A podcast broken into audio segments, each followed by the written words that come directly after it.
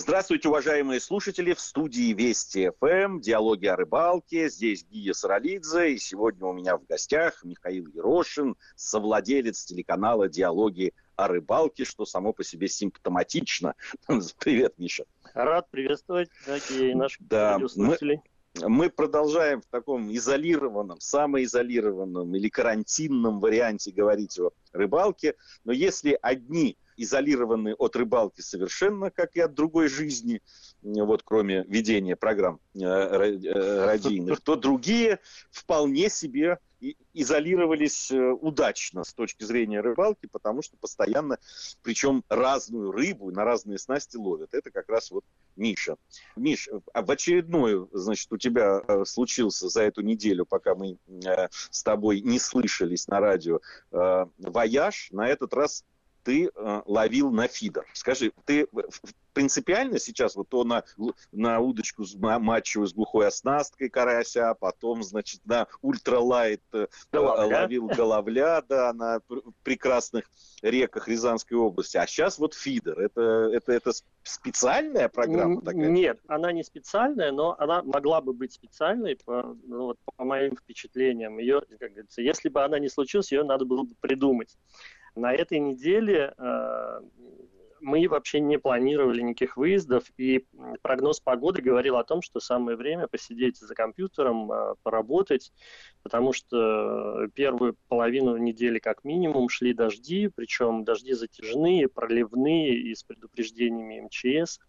Э, и вот пришла в голову одному моему другу такая идея. Значит, погода стабильно плохая, а стабильность для рыбы – это хорошо. Главное, чтобы не было перепадов. Да, значит, клев должен быть хороший. Ты знаешь, а... извини, я тебя прерву. Значит, рыбаки чемпионы мира, конечно, среди всех людей по объяснению причин. Значит, до да, рыбалки, да. почему рыба, рыба должна клевать, а после рыбалки, почему она не клевала. Вот могут объяснить просто блестяще, и потом Но себя и, же опровергнуть. И еще одну вещь главную, которую они могут объяснить, это почему нужно в любую погоду, при любых обстоятельствах, в будние праздники, выехать из дома на рыбалку.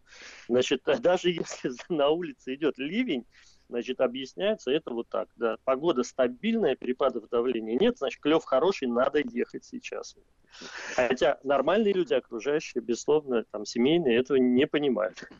Скажи, а, ну, стабильно плохая погода, это, конечно, повод поехать на рыбалку. Кто бы спорил.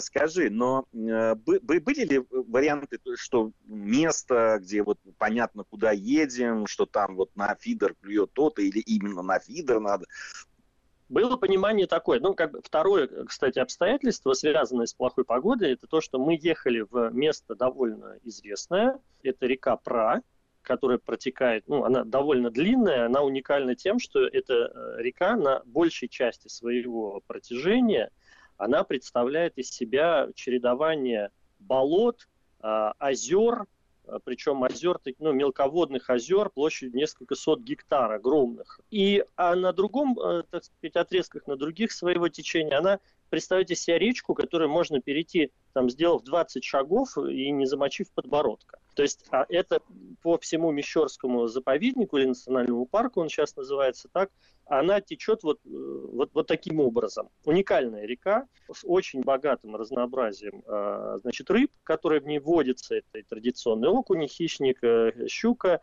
это подусты, это караси в огромном количестве, это подлещики, густера, сорожки, в общем, вот вся бель, э, так называемая, рыбы много, но речка маленькая, торфяная, очень живописная во многих местах. И мы поехали на место, которое очень популярно. А в связи с тем, что идет проливной дождь, мы полагали, что мы будем единственными сумасшедшими рыбаками, которые там окажутся. Но Оправдалось нет. ваше предположение? Нет, представляешь, э, место, на которое мы ехали, мы ехали не просто в место, э, ну, как, как населенный пункт или природный объект, мы ехали в конкретную точку э, на берегу, прям вот в место сидения, куда мы должны были попасть, и мы приезжаем, стоит машина, значит, сидит рыбак, у него 4, я не помню, 3 или 4 фидера за, заброшено, и он занял, собственно, все вот это небольшое местечко комфортное. Мы ринулись э, чуть подальше, занято, и это время, а чтобы ты понимал, 3 часа 30 минут ночи, ну или утра. Ночь льет дождь, и эти люди сидят на водоеме в, в плащ-палатках, в таких как-то вот в накидках химзащиты, как маленькие чумы такие вот, фигвамчики. А, и все занято. Но мы место мы нашли, пробираясь к нему там по топистым таким берегам, а, при, пришлось э, переходить почти вброд э, через маленький ручеек такой топкий, а у нас с собой вся снаряга, значит, э, и мы сначала один перешел с двумя палками вброд, потом, значит, ему перебрасывали все эти удочки, ящики, пакеты с едой, там, стулья и прочее, прочее. В общем, это с приключениями, все это под дождем, то есть дождь идет в это время. И, и в три часа ночи. Да, да, и, ну, он шел с двух, пока мы ехали, с двух ночи и до 12 дня, не прекращаясь. Скажи, а какую, на какую рыбу рассчитывали? А, куда ринулись-то, собственно? Значит, ну, а, мне э, это место рядом вот с теми каналами, о которых мы с тобой говорили в одной из наших программ, да, когда, когда говорили про карася. Про карася. Да, эти каналы отводные, они, собственно, ведут в речку Пра, и, и, э, собственно, это тоже место, только ловля не на каналах, а именно на самой реке в русле. Рассчитывали прежде всего на карася, плюс вся белая рыба, которая там есть. Э, там крупные густера, там хорошие такие подлещики э, попадаются. Но когда э, мы приехали, вода большая в связи с осадками, и течение сильное. И поэтому я снарядил, значит, удочку. И наверняка еще и мутная река, наверное. Э, ну, она не столько мутная, потому что берег там, э, ну, и дно, это песок, в основном там пески, и, ну, не глинистые, то есть э, почвы. Угу. И поэтому муть как таковая там не поднимается. По берегам это все леса, и, ну, то есть вот то, что обычно смывается дождем в реку, вот этой мути нет.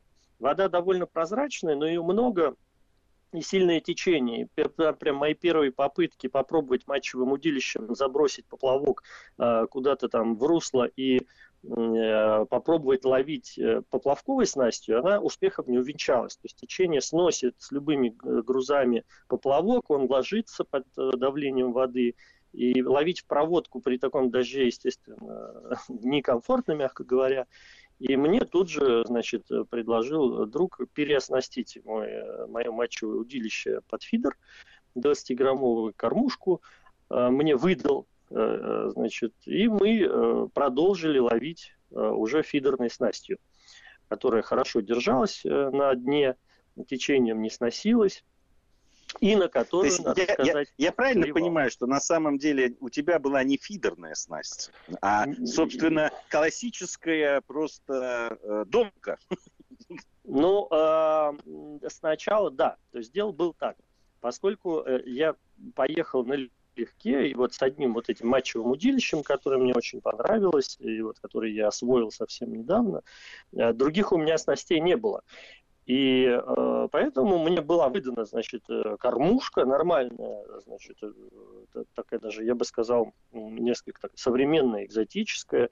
Она такая э, представляет из себя как бы половину э, половину ореха такого, да, или вот что-то такого подобного с пластиковыми выемками, она так набивается круто с помощью специальной пластиковой ложечки, вот.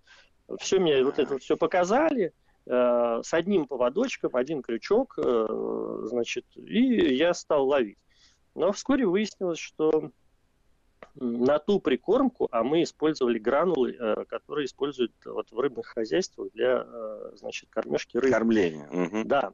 А, они замачиваются, они очень твердые, они долго очень разбухают, э, и вот их на ночь как перловку запаривают.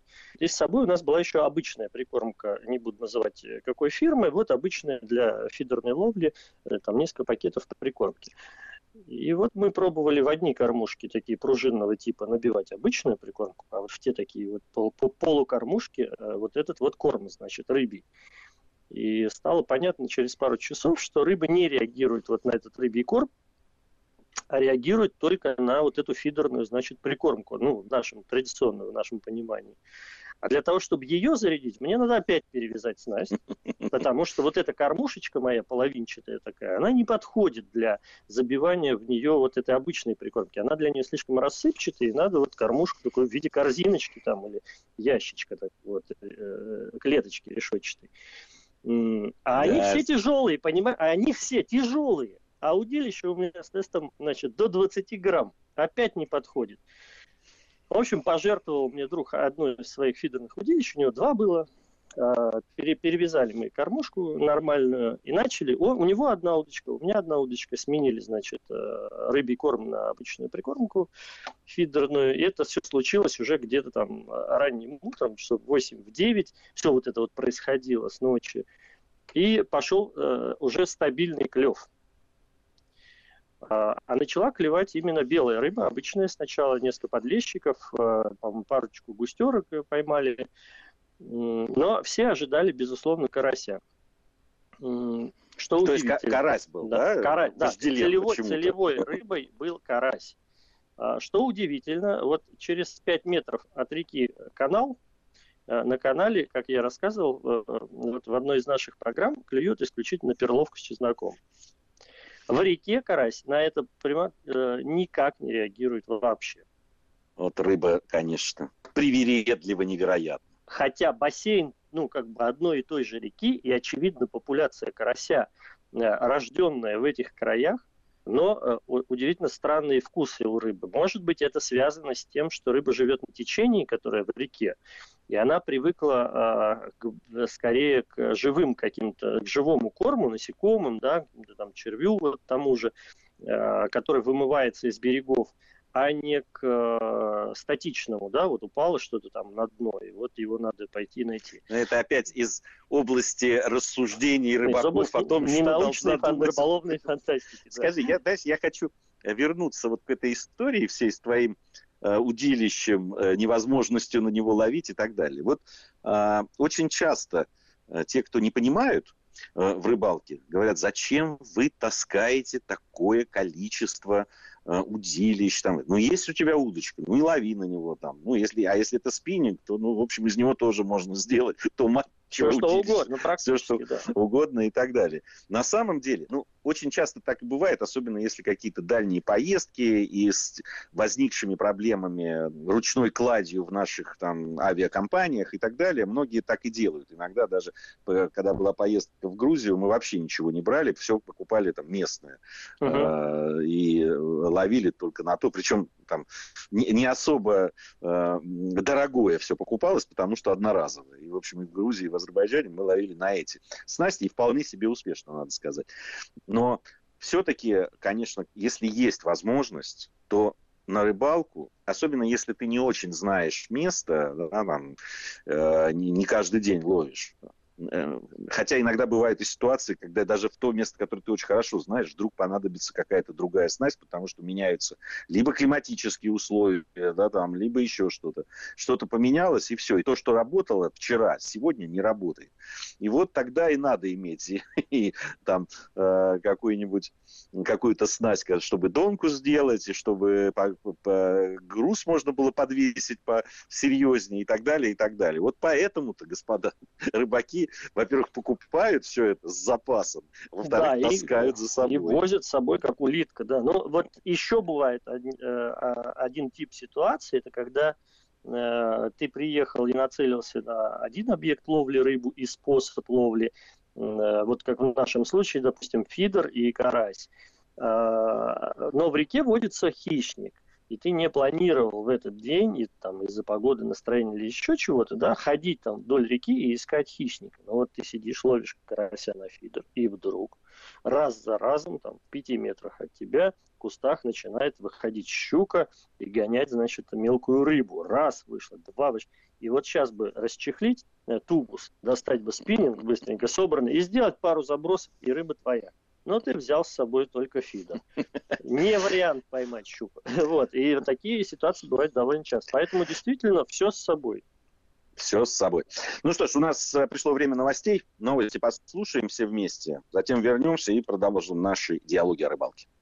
Продолжаем нашу программу. В студии Вести ФМ по-прежнему Гия Саралидзе, Михаил Ерошин. И говорим мы о рыбалке в условиях пандемии, вернее, ее последствий, всяких этих ограничений. А, говорим мы о фидере. А, ну, или там уж кому как угодно, там, донная а, рыбалка и э, фидерная. Говорил э, о том, что разная рыба в нашей да. предыдущей части клевала. Скажи, во-первых, ну, э, ведь это весело, с одной стороны, когда ты понимаешь, что, вернее, не понимаешь, кто следующий клюнет и кто там окажется у тебя э, э, на крючке. С другой стороны, это всегда там вносит тоже, да, понятно, что под разную рыбу нужна разная тактика, там и поклевки разные и так далее. Да, ну начнем с того, что в принципе фидерная ловля, как и многие э, обособленные способы э, рыбной ловли, э, в последнее время они все расширились в терминологии, в деталях есть спортсмены, да, отдельно там фидеристы, э, и там не только в э, тактике, да, там, ну, снасти, начиная от удилища, катушки, поводки, кормушки, способы оснастки, именно вязания вот этого монтажа этих кормушек, скользящие, не скользящие, какие-то там неравновесные петли, этого всего много. Но мы люди простые, мы ездим на простые рыбалки, назовем это фидер или донка с кормушкой, у нас один тип прикормки, мы ее замесили еще дома, ну, у нас какое-то свое внутреннее чувство там, ее консистенции, мы считаем, что она должна быть такое, потому что такая она получилась. И, э, значит, э, какие у нас были просторы для маневра, чтобы выйти именно на карася? Во-первых, это место заброса. Вот самое главное – это дальность заброса и конкретная точка, исходя из того, что ты э, имеешь как бы за предположение о структуре дна, где русло, где банка, где коса, и вот э, попробовать побросать в разные точки и сопоставить это с результатом э, позволило нам в итоге выйти на конкретную вот такую полянку под водой, где стабильно клевал карась. Но нами были пойманы до этого, папа с нами был пожилой человек, папа моего друга, он называется сорожкой – в общем, это, ну, не знаю, в моем понимании это некая такая э, густероподобная рыба, да. Угу. Было поймано штуки три подлещика, такие грамм по 300, э, и мы поймали двоих ершей, что самое, вот ерша я не видел вживую очень давно, значит, и вот он такой чуть поменьше самой кормушки, чудесные, э, значит, рыбины, были, были отпущены они, конечно, в природу, вот. Э, и потом, э, ну, особого веселья, собственно, того, что там эта неизвестность тебя преследует, что же будет на крючке, у нас не было, потому что все были настроены на карася, причем э, карася ну, довольно приличного размера. Хотелось поймать, а он там есть. Я, я не знаю ни рыбака, которому не хотелось поймать да, да, размера. Вот. Ну, значит, э, мы нашли в итоге, и э, хочу поделиться вот э, одной, значит, одним наблюдением. Поскольку погода была для человека не очень комфортная, в отличие от рыбы, мы пытались как-то разнообразить свой досуг. И в периоды бесклевия у фидера как? Закинул, если минут 15 поклевки нет, надо перекинуть. Значит, у тебя вымыло там э, остатки прикормки, которые при ударе в основном вся выпадает об воду. Ну и вот э, я подхожу и перед тем, как э, перекинуть э, удилище, да, э, вспомнил старую там, историю про то, что вот если по комле удилища постучать, вот оно на, стоит на рогатулинах, создаются вибрации, которые передаются по леске, и рыба боковой линии своей, как бы, ну, лишний раз привлечь ее внимание, если вдруг она подслеповата и проходит мимо. И вот я подхожу так тык-тык-тык-тык пальцем, значит, по удилищу, и наклоняясь удилище снять, чтобы перекинуть, происходит поклевка. Казалось бы, совпадение, э, но нет. Когда мы закруглялись, э, э, и собирались уезжать, мы собрали все вещи и удочки оставили напоследок. То есть они стоят закинуты. Я говорю, Слава, давай поймаем по аккордной последней такой финальной рыбе. Подхожу и говорю, смотри, поделюсь с тобой. Тык-тык-тык я делаю по удилищу, и через две секунды происходит мощная поклевка, и я вывожу карася. Он подходит к своей удочке. Сту... А, начинает ее дернуть, то есть берет ее в руки и начинает подергивать кончиком. Я говорю, нет, нет, нет, не так. Это ты сейчас дергаешь кормушку. В ней и так ничего не осталось. Поставь удилище на стойку и именно постучи прям пальцами по комлю. Он это делает, отворачивается ко мне и говорит, не забудь вот это вот что-то там собрать. И на половине этой фразы у него клюет. И он вытаскивает карася. А, Теперь вот, у меня один вопрос. Это не байка. Нет, это я. У меня один вопрос возникает. А почему ты, собственно, после того, как у тебя это получилось, не продолжил это делать и, и не таскал одного за другим, и не поделился с товарищем не в конце рыбалки, а где, в, в ее, так сказать, э, э, серединной части? Причина, она э, грустная, банальная, потому что нам нужно было возвращаться в три часа э, в город, э, поскольку у нас были помимо этого дела. Вот ни больше, ни меньше. То есть нас а, просто... Есть, а ты постучал уже к самому концу, что ли? Да, да, да. Ну, мы уже вот там, условно, без 15.3 мы начали собираться, и самое последнее, что мы э, готовы были собрать, это удилище. То есть у нас уже все было упаковано. И э, вот произошло вот это вот. Ну все, теперь ты, ты можешь, Миша, спокойно ехать и быть уверенным, что у тебя есть секрет, по которому ты просто... Да, с которым я сейчас поделился на всю страну.